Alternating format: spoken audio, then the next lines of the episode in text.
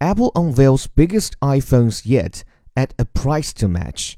Once again, the company has made its phones larger and faster and is charging more for them. It also introduced a health focused Apple Watch.